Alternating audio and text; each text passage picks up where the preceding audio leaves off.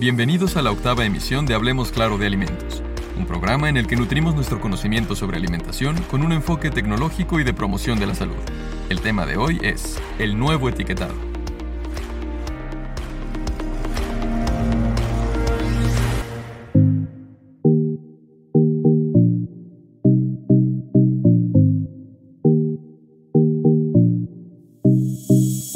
En nuestra cuarta emisión hablamos sobre el etiquetado. Tenemos que regresar a este tema ya que es muy importante porque se relaciona directamente con la forma en la que elegimos los alimentos que llevaremos a nuestra mesa. Ahora podemos ver en muchos de los productos que acostumbramos consumir un etiquetado de advertencia que nos proporciona información que, si no somos precavidos, nos puede conducir a tomar decisiones sesgadas. Vamos por partes.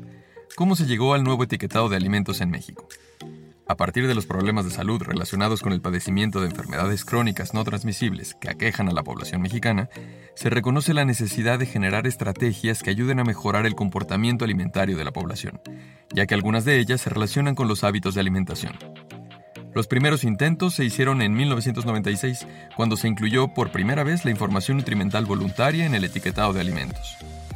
Dos años más tarde se hizo obligatoria la declaración a la modificación en la composición de los alimentos, comenzándose a utilizar términos como bajos o reducidos en y fortificados o enriquecidos. Sin embargo, las encuestas de salud revelaron que en el periodo comprendido entre 1980 y 2006, las cifras de obesidad y sobrepeso se habían triplicado. En consecuencia, se decidió implementar un sistema de etiquetado frontal de alimentos, EFA, una herramienta gráfica que se presenta en la cara principal o frente del envase de los productos, cuyo principal objetivo es garantizar que el consumidor tenga acceso de forma rápida a información simplificada respecto al contenido de ciertos nutrimentos de los alimentos y bebidas no alcohólicas, para la toma de decisiones sobre los productos que consume.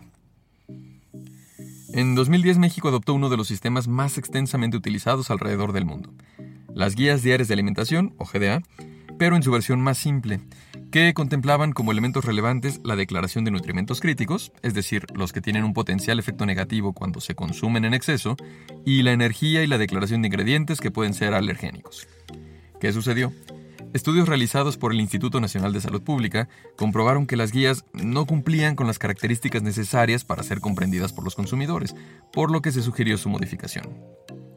La encuesta nacional de nutrición de medio camino de 2016 también confirmó las limitaciones de este sistema, que asume que la población conoce la cantidad de calorías que en promedio debe consumir diariamente, que sabe lo que son los nutrimentos y cuánto debe consumir de cada uno de ellos, y que puede realizar los cálculos para poder tomar decisiones sobre los productos que debe incorporar en su dieta. Y sabemos que la educación alimentaria en nuestro país es bastante deficiente. Además, uno de los propósitos más importantes para implementar el etiquetado frontal de alimentos no se había cumplido, pues las tendencias de enfermedades crónicas no transmisibles seguían al alza.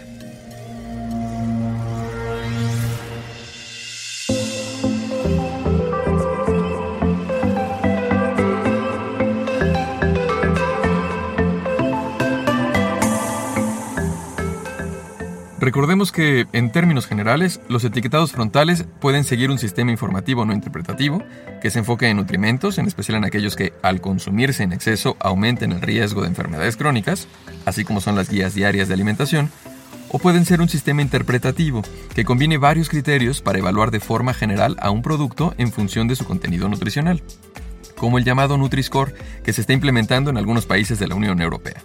O bien puede ser un sistema de advertencia o semi-interpretativo. El Codex Alimentarius ha trabajado desde 2016 para presentar propuestas al uso de etiquetados frontales que cumplan el aval científico y permitan reglamentar etiquetados estandarizados que puedan ser usados bajo las regulaciones de los diferentes países de una forma homologada. Sin embargo, aún no concluyen esos trabajos. La más reciente modificación a la norma de etiquetado de alimentos y bebidas no alcohólicas en México dejó sin efecto el uso de las guías diarias de alimentación y adoptó un etiquetado frontal de alimentos más simple y agresivo. Un sistema que hace obligatoria la inclusión de sellos de advertencia cuando se rebasen o excedan la cantidad de nutrimentos críticos añadidos establecidos en la norma, y que siguen un perfil de nutrimentos propuesto por la Organización Panamericana de la Salud.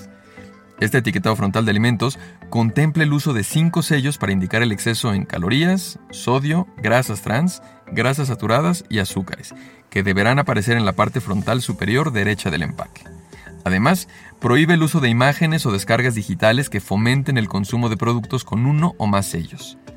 Este sistema presenta en el balance algunos aspectos positivos, pero también algunos inconvenientes que más bien resultan en información no tan clara al momento de la compra.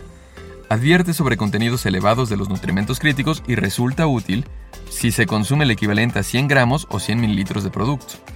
No permite comparar entre diferentes categorías de productos y no necesariamente entre opciones de la misma categoría si estos tienen el mismo número de sellos.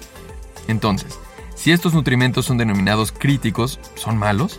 Más allá de satanizar o glorificar un alimento o un componente alimentario, debe de comprenderse que no existen alimentos malos, pero sí existen cantidades y frecuencias adecuadas para cada persona. En general, alimentos con buen perfil nutrimental, como los productos lácteos, fuente de proteínas de buena calidad, calcio, vitaminas A, B y D, carnes procesadas, que son fuente de hierro, zinc, vitaminas del complejo B, y los derivados de cereales y frutas procesadas con medio o alto aporte de fibra, todos estos suelen ser discriminados cuando se usa un etiquetado frontal de advertencia. Sabemos que el hecho de informar que un alimento no es adecuado para la salud no implica que la población esté recibiendo educación nutricional para tomar mejores decisiones alimenticias, como ocurrió con las cajetillas de cigarros, en las que se añadieron fotografías y mensajes de lo que el consumo de tabaco puede ocasionar al organismo. Sin embargo, al no estar acompañadas de una campaña educativa, este cambio tuvo resultados que no fueron exactamente los que se esperaban. Dicho lo anterior, es importante conocer la cantidad adecuada, o en este caso, el límite que es posible consumir de estos nutrimentos para que dicha ingestión no represente daños a la salud. Esa es la razón por la cual, más allá de advertir o prohibir los sellos en forma de octágonos propuestos para el nuevo sistema de etiquetado de los productos alimenticios, debe de entenderse como una herramienta que guíe el proceso de la toma de decisiones para mantener una alimentación correcta, así como un estilo de vida saludable. Es fundamental considerar que la alimentación aporte a nuestra vida más que solo nutrimentos, pues es un medio para compartir y expresar emociones con el medio que nos rodea. Va más allá de cubrir una necesidad energética que ayude al correcto funcionamiento del organismo. La alimentación está determinada en gran medida por los hábitos y patrones de consumo heredados de generación en generación. Por esta razón resulta importante no satanizar a los alimentos, sino enfocarnos en consumirlos de tal manera que conformen una dieta sana, es decir, correcta, que sea variada, suficiente, inocua, equilibrada, completa y adecuada. El etiquetado frontal de alimentos complementa la tabla de información nutricional y, en conjunto, permite brindar información útil para que el consumidor tome decisiones informadas sobre los productos que consume.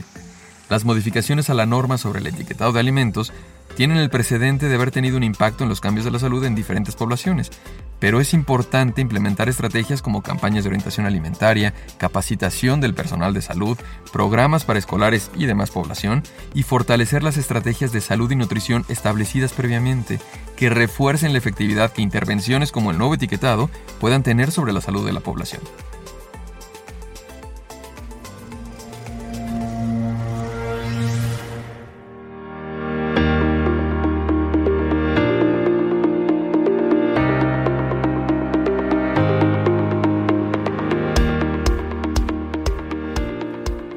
Gracias por escucharnos. Esto fue Hablemos Claro de Alimentos. Escuchen nuestra próxima emisión que será sobre nutrición preventiva. Los esperamos.